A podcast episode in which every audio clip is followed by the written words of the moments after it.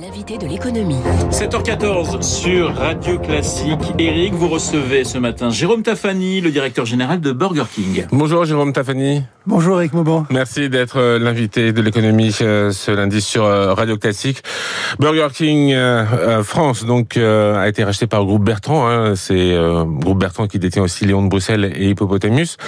Burger King a ouvert son 400e restaurant la semaine dernière, c'est ça? À Villefranche-sur-Saône.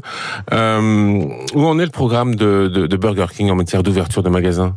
Donc euh, Olivier Bertrand en réalité n'a pas racheté Burger King, il a pris les droits de Burger King puisque Burger King avait quitté la France, mais Olivier Bertrand a été à réintroduit Burger King en France. Donc il y a, il y a 6-7 ans, il y avait zéro Burger King en France. Mmh. Euh, les, les choses se sont pas mal accélérées puisque fin 2015, il y avait une quarantaine de restaurants. Euh, 2021, il y en a 400. Donc les choses ont, beaucoup bougé. Aujourd'hui, on en a encore une bonne vingtaine en construction et on espère qu'avec la, la fin de la Covid, on va pouvoir reprendre un, rythme soutenu euh, d'expansion. On a une grosse attente des clients. Donc après, euh, ça va dépendre un petit peu des opportunités immobilières, mais euh, euh ouvrir 50 euh, à 80 restaurants en moyenne par an sur les 5 prochaines années, ça fait partie. 50, 50 à 80 restaurants par an. En moyenne, en moyenne, en moyenne, ça fait partie de nos, ambitions. Ouais. Et alors, vous avez trouvé les emplacements, tout ça, vous avez. Absolument. On a, on, a, on, a, on a déjà repéré pas mal d'emplacements. On a identifié l'endroit où on veut aller. Euh, bah, il y a des années, euh, euh, alors c'était certes avec, ça avait été aidé par la conversion de certains Quick, mais en, en 2017, on a ouvert quasiment 90 restaurants dans l'année, donc. Et, les Quick, ils vont être convertis alors? Comment ça va se passer? les, les, les, les Quick que, Olivier avait, Bertrand avait racheté, euh, une grosse partie a été en effet convertie en Burger King, une autre partie n'est pas convertie et euh, fait l'objet d'une d'une mise à la vente qui devrait se concrétiser dans les mois à venir. D'accord. Alors qu'est-ce qui va être euh, privilégié pour les emplacements? C'est près des centres commerciaux? C'est dans, dans, les grandes villes? Pour, pour l'emplacement, c'est non, c'est toutes sortes de. On est plutôt sur des villes moyennes, euh, à, évidemment d'une certaine taille, mais euh, les très très gros centres urbains, c'est pas forcément là où on, se développe. Les centres commerciaux, dans les, les galeries centres commerciaux non plus. On recherche plutôt des, des, des bâtiments euh, où on exprime la marque avec tous ces canaux, c'est-à-dire le drive, le click and collect, le delivery et la salle. Euh, qui est très important puisqu'on estime que le restaurant c'est d'abord l'expérience et la convivialité. Et donc ce sont des, des bâtiments solos qui bénéficient euh, ben de, de, proximité, de trafic, euh, d'habitation, d'emploi. Ça dépend un petit peu de, des, des différents critères. Il faut au moins qu'on ait certains de ces critères. Alors on va reparler de, de tous ces canaux de, de distribution. Euh, sur l'ouverture des, des, restaurants, donc vous embauchez massivement, j'imagine, ou vous faites appel à candidature Chaque restaurant c'est la création de un minimum de 50 emplois et ça va jusqu'à 80-90 et ce sont des vraies carrières. Et euh, si on prend justement ce qu'on dans les dans les 12 mois là qui viennent euh, par rapport à notre plan d'ouverture, nous allons créer, c'est bien, je dis pas pour remplacer, nous allons créer plus de 3000 carrières. Et, on, insiste beaucoup sur le fait que euh, pour des jeunes qui n'ont pas eu la chance forcément à l'école euh, d'adhérer, je dirais, à, à, la scolarité, c'est une deuxième, une deuxième chance. Il y a une vraie formation et on peut avoir une vraie promotion, on peut devenir manager, on peut devenir directeur de restaurant. Nos managers, nos directeurs sont à 80%, doivent à 80% être issus de la promotion interne. Il y a un profil que vous recherchez particulièrement? C'est uniquement les capacités. Il n'y a pas de, enfin je l'insiste, il n'y a pas de diplôme. C'est juste euh, l'envie euh, de travailler, la, passion pour la marque euh, et euh, un, un, bon sens du client. Donc tout le monde a sa, chance alors. Absolument. Ça absolument. Et euh, les jeunes sont, sont, ont envie de travailler pour Burger King ou pas? Comment ça se passe avec le confinement? Heureusement, il y, en a, il y en a beaucoup qui ont envie de travailler, sinon on ne pourrait pas ouvrir. Euh, mais comme beaucoup de nos confrères restaurateurs, on souhaiterait qu'il y en ait plus. Et il y a toujours cette espèce de, euh, de petits freins en France. C'est pour ça qu'on insiste en disant c'est une vraie carrière sur le fait que les emplois de service offrent des vraies carrières.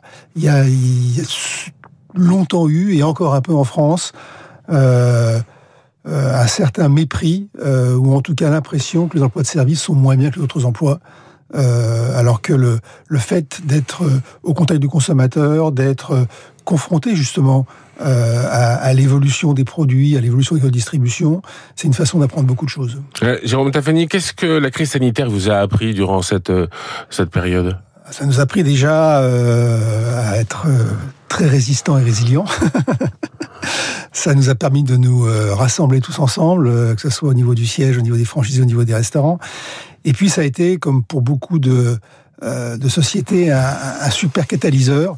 C'est-à-dire que des projets qui auraient mis probablement deux ou trois ans à, avoir le jour, bah, sous la pression, sous la nécessité, ont vu le jour en trois à six mois. Et là, je veux parler du digital puisque euh, nous qui sommes depuis peu de temps en France, nous n'étions pas complètement euh, aboutis dans toutes les expressions du digital. Et là, que ce mmh. soit dans la fidélité, dans les différents canaux de distribution, on est allé très très très vite. Alors concrètement, ça s'illustre comment alors cette montée Ça s'illustre surtout parce que euh, les salles, vous savez, ont été fermées pendant un certain temps, et donc pour garder contact avec le client, eh ben, il a fallu développer euh, le drive. Euh, et le drive, pour le développer fort, il faut non seulement avoir une configuration, mais il faut avoir des tablettes pour prendre des commandes à l'extérieur, il faut prendre des encaissements à l'extérieur, etc. On a développé le click and collect. Et click and collect, on a développé plusieurs parcours clients, c'est-à-dire que c'est une commande à distance, un paiement à distance, et vous pouvez récupérer votre commande soit dans le restaurant, soit au drive, soit on vous le livre dans votre voiture sur le parking. Donc trois parcours différents. Et puis, euh, comme beaucoup de, de, restaurateurs, nous avons été confrontés à, à l'explosion de la livraison à domicile quelque, quelque chose qu'on a un petit peu C'est vrai que ça a explosé, ça, ça, ça auprès des jeunes. C'est, des jeunes et des moins jeunes, hein, puisqu'il y a... Euh, bon, il faut, être logique. Euh, euh, il y a eu toute une période où c'était le seul canal autorisé. En couvre-feu, la vente emportée était interdite. Hmm. Le click and collect était interdit. Le drive était interdit. La salle était fermée. Couvre-feu à 18h. en France, à 18h, personne n'a dîné. Donc ça veut dire que le seul moyen de dîner, quand il y avait le couvre-feu à 18h ou à 19h, c'était le delivery. Mais ça, c'est lié à la crise sanitaire, Jérôme Taffeni, ou est-ce que vous pensez que c'est une, une tendance qui va s'inscrire dans le temps? Ah, ça, j'aimerais bien avoir la réponse définitive. euh, Aujourd'hui, quand on regarde euh, ce qui se passe, c'est un peu trop tôt pour tirer la conclusion, mais ce que tout le monde, enfin, ce qu'on voit avec d'autres euh, commerces, c'est que, en réalité, la Covid n'a pas complètement changé les comportements. Elle a été, comme pour nous, un catalyseur. C'est-à-dire qu'il y avait beaucoup de choses qui étaient dormantes, qui ont été accélérées. Et donc, le delivery n'est pas venu non plus de nulle part. Il était préexistant à la crise, et la crise a accéléré cette tendance, ce qui me fait penser que ça ne disparaîtra pas complètement. Ça a été hypertrophié, on le voit, ça, mmh. ça, rebaisse, puisque on, sent bien que là, il y a une très grosse frustration de ne pas pouvoir euh, retrouver ces lieux de convivialité que sont les salles des restaurants, et les gens ont très envie de se retrouver sur des terrasses, sur des salles. Mais malgré tout, il y a des usages qui sont en plus où on a pas envie de bouger de chez soi. C'est vrai. Alors ça, ça va exister, ça va toujours exister, mais la, la, grande majorité de la consommation, ça sera encore dans, dans, les salles, dans ah, les bah, restaurants Burger King pour euh, préserver cette convivialité. C'est bien l'objectif. L'objectif, c'est de se dire, ben, si on fait un peu de delivery en plus, tant mieux, mais euh, on a des très belles salles, on a des très belles terrasses. Euh, donc on dit aux consommateurs, euh, euh ça vous a manqué, revenez. Et d'ailleurs on le voit, ils, reviennent quand même en masse. Et alors qu'est-ce qui va changer après la, la crise sanitaire chez Burger King Qu'est-ce qui sera en plus euh, bah, D'abord tous ces canaux existeront. Donc de toute manière, pour, ça nous permettra de, de répondre à plus d'occasions de visite.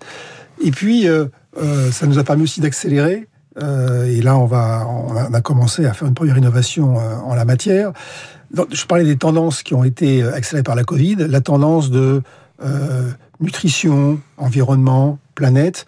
Euh, on le voit, il y a eu une accélération et beaucoup de questions qui se sont posées au niveau des consommateurs. Et c'est pour ça que on a introduit un un haché végétal. Donc, euh, on ne peut pas l'appeler ça un steak, mais bon, entre nous, on l'appelle ça un steak. Un dans, végétarien. Lequel, dans lequel il n'y a pas. Alors, végétarien, le mot est un petit peu fort parce que on a un restaurant où euh, il peut y avoir de la contamination croisée. Donc, on peut pas. On peut pas mais c'est en effet sans aucune protéine animale euh, et sans aucun euh, additif, euh, conservateur, etc. Et ça, ça correspond aux attentes des clients Il y a une vraie demande pour ça, ça Et on voit que ça correspond, si vous voulez, à, une demande de variété. C'est-à-dire que il y a quelques clients qui, en effet, ne mangent que ça. Et puis, vous parlez des tendances, eh ben, vous avez un certain nombre de gens qui, tout en continuant à manger de la viande, en aimant, manger de la viande, se disent qu'en manger un peu moins souvent, c'est pas plus mal, et que donc, euh, quand ils vont venir deux, trois fois par semaine chez Burger King, eh ben, une fois par semaine, ils vont avoir une autre alternative qui sera sans viande, qui sera soit meilleurs pour leur santé, c'est ce qu'ils peuvent penser, soit meilleurs pour la planète, c'est aussi euh, une autre motivation. Très bien, d'accord. Merci Jérôme Tafni d'avoir été euh, l'invité de l'économie ce lundi sur euh, Radio Classique. Je rappelle que vous êtes le directeur général de Burger King France. Voilà, Jérôme Tafani, l'invité d'Éric Mauban ce matin sur l'antenne de Radio Classique. Il est 7h24 dans un instant, et eh bien les unes de la presse avec